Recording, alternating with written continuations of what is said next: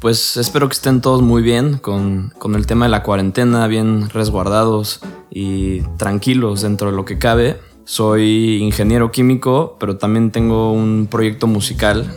Em, yo vengo como invitado de Independence. Vengo a platicarles un poco sobre la música y el cerebro. Con esto profundizar un poco en, en este arte que nos diferencia de los animales cómo forma parte de nuestra cultura, nos transporta, nos contagia de sentimientos y mm, tiene muchos efectos en la cabeza que apenas estamos empezando a entender.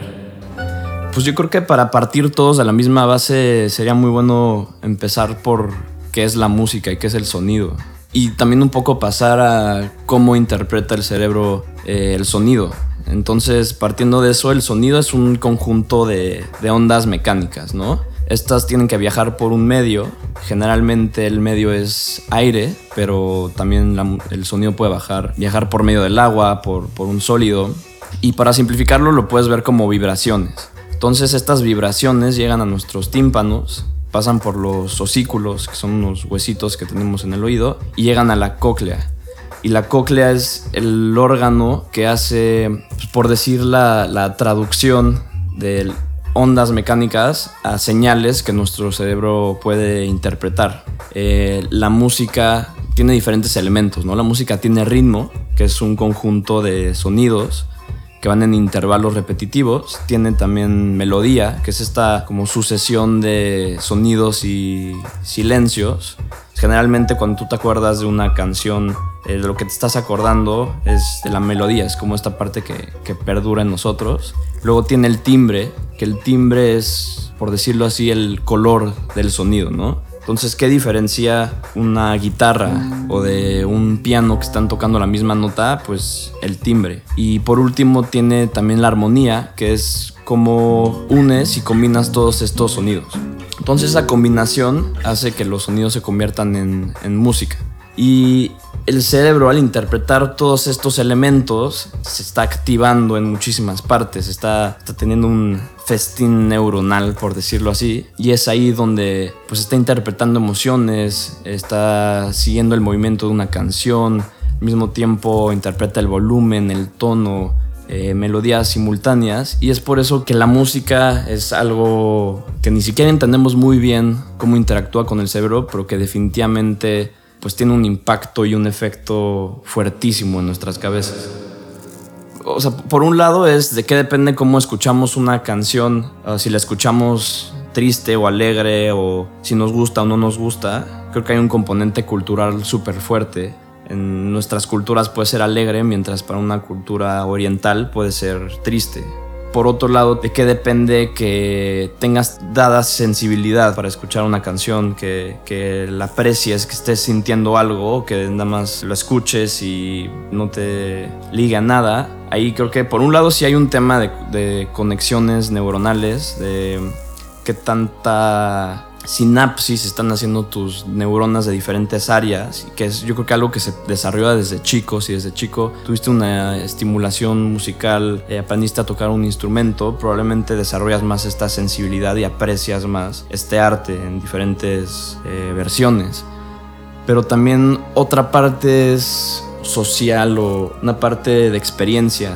Si tú escuchaste una canción tu papá te la ponía a los 3 años todos los días, muy probablemente tengas 30 años y la escuches y con que te transporte a ese momento. Tú cómo relacionas la música con experiencias propias y esto es lo que le da muchísimo valor a tu apreciación de tales canciones. Empieza a haber un poco de sinestesia, te transporta y te, trae un olor o un, un sentimiento. Definitivamente la música interactúa con una parte súper profunda de nosotros y hasta una parte genética también. Por eso hay familias completas que desarrollan y son muy exitosas con carreras musicales. Por más que tengas ese don genético, pues es desarrollarlo y es escuchar y es interactuar en una comunidad que te permite ir creciendo dentro de la música.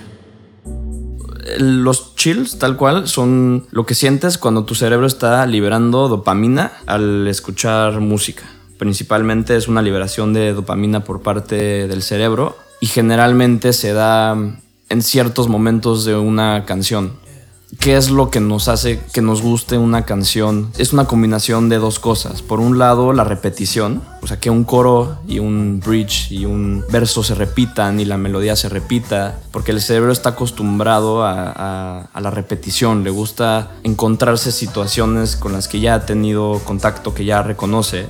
Pero por otro lado, la repetición excesiva nos lleva como a, un punto un poco monótono, donde te aburres. Ahí entra el lado como el elemento sorpresa.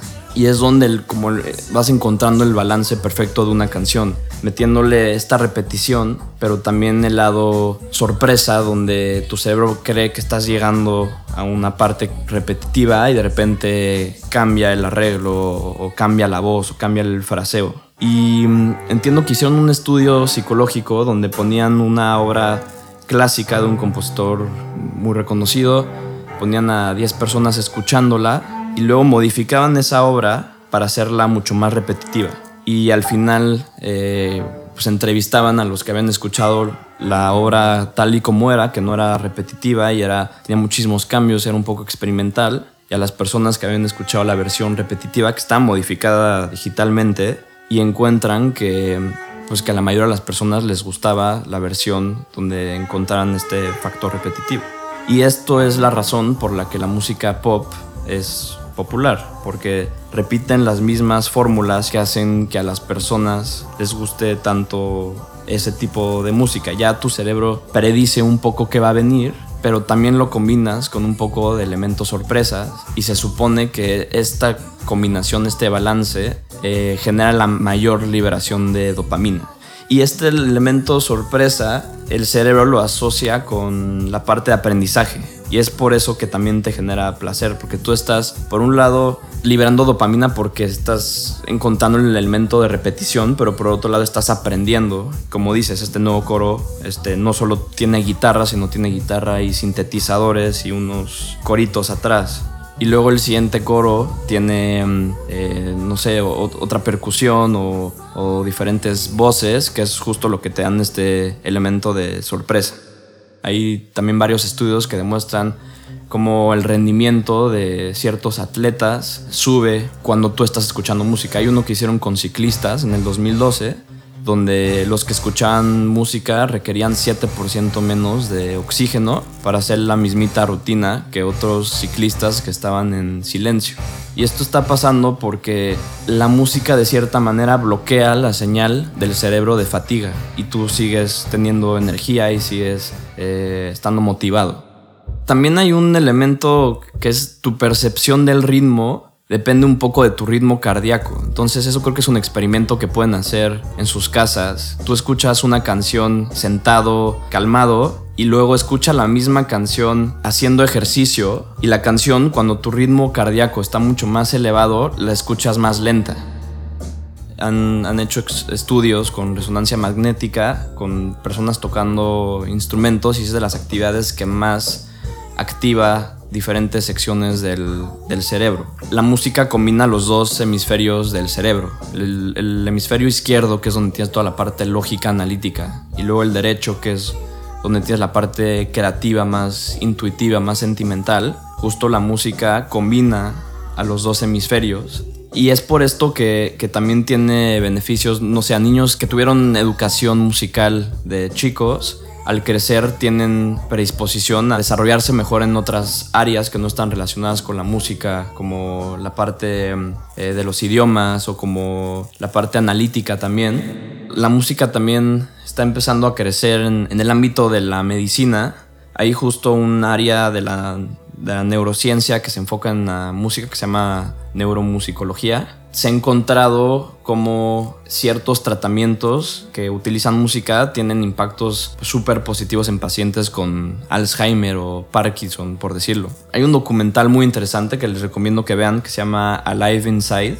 Es de un señor que se llama Dan Cohen, que um, hizo una um, fundación que se llama Music and Therapy y justo explora y, hace como un, un, sistema muy estandarizado para ayudar a asilos y a hospitales. Y lo que hace es consigue iPods, les graba playlists personalizadas para los pacientes y ves cómo estas personas, de estar completamente um, alienadas del mundo, les ponen el iPod y hace cuenta que vuelven a aterrizar en el planeta Tierra. Es, es una cosa súper interesante, súper increíble ver a estas personas que están completamente perdidas por sus condiciones y de repente reviven y relacionan una canción con su niñez y les, les regresa la vida.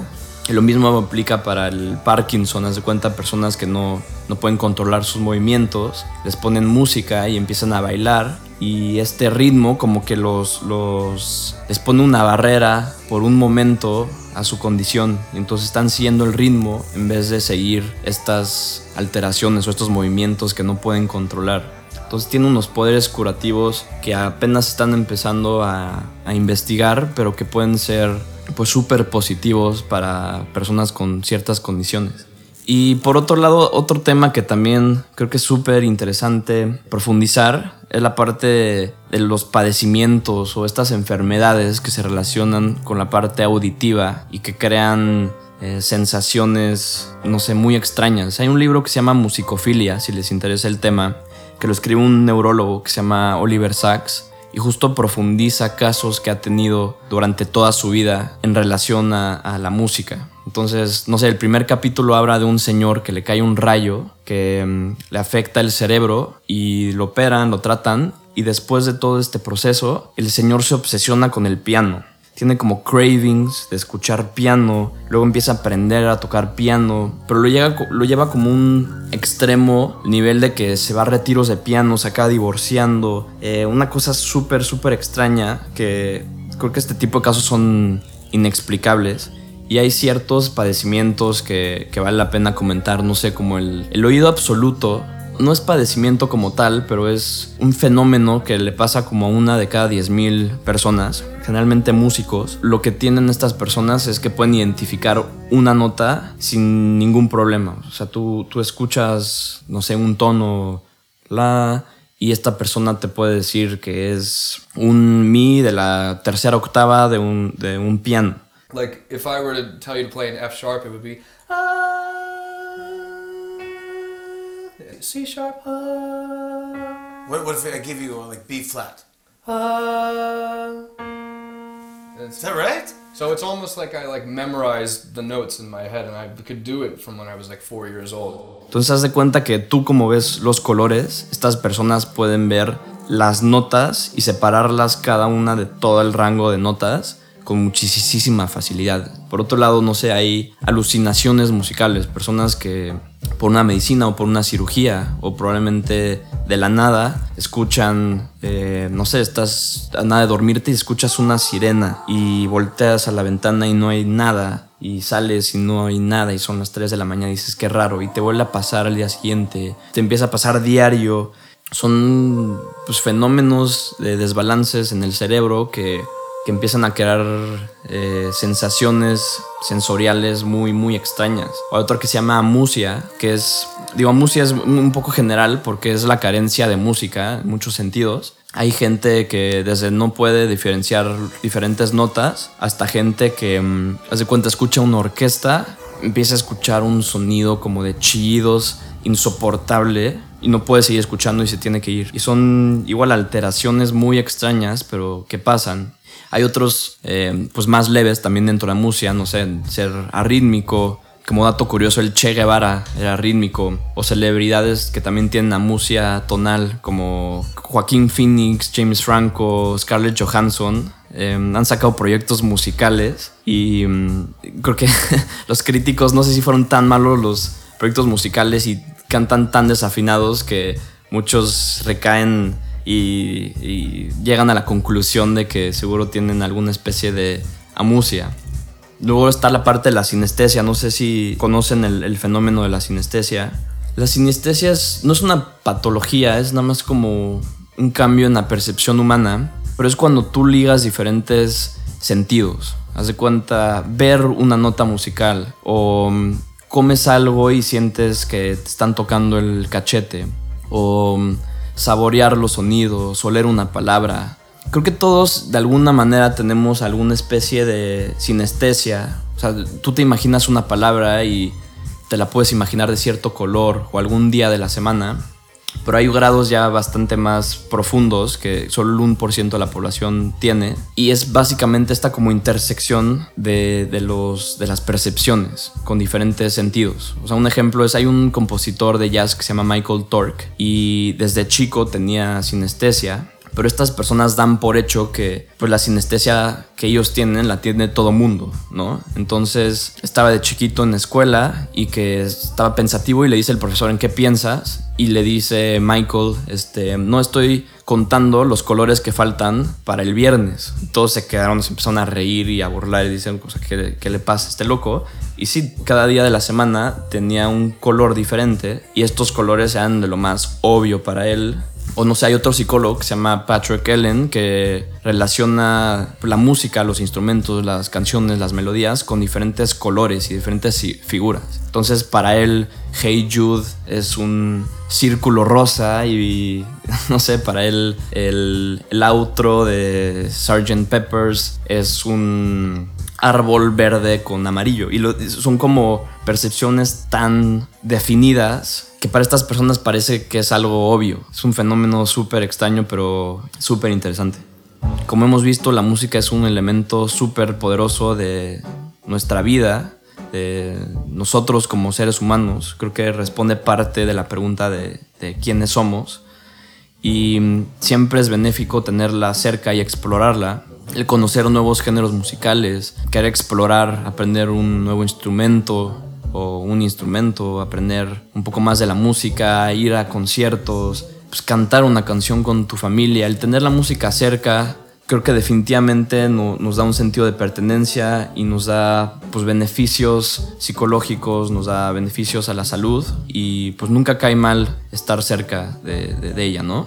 También yo tengo la opinión de que como humanos siempre queremos entender todo, tener como todo basado a ciencia, estudios, en sustento científico. Y yo creo que la música va más allá del entendimiento que tenemos. Yo sí creo que va más allá, creo que habita en una parte súper profunda de nosotros y muchas veces los efectos que tiene son inexplicables no sé, por alguna razón la, evolución quiso que la música nos transmitiera tanto placer, porque el cerebro de un perro no libera dopamina al escuchar una canción como nosotros. Y pues manténganse cerca de la música. A mí me pueden buscar en Instagram como es ver a Pedro. Tengo un proyecto musical, escúchenlo y pásenme sus comentarios. Espero que lo disfruten mucho. Y pues mientras tanto, escuchemos mucha música y aprovechemos sus beneficios.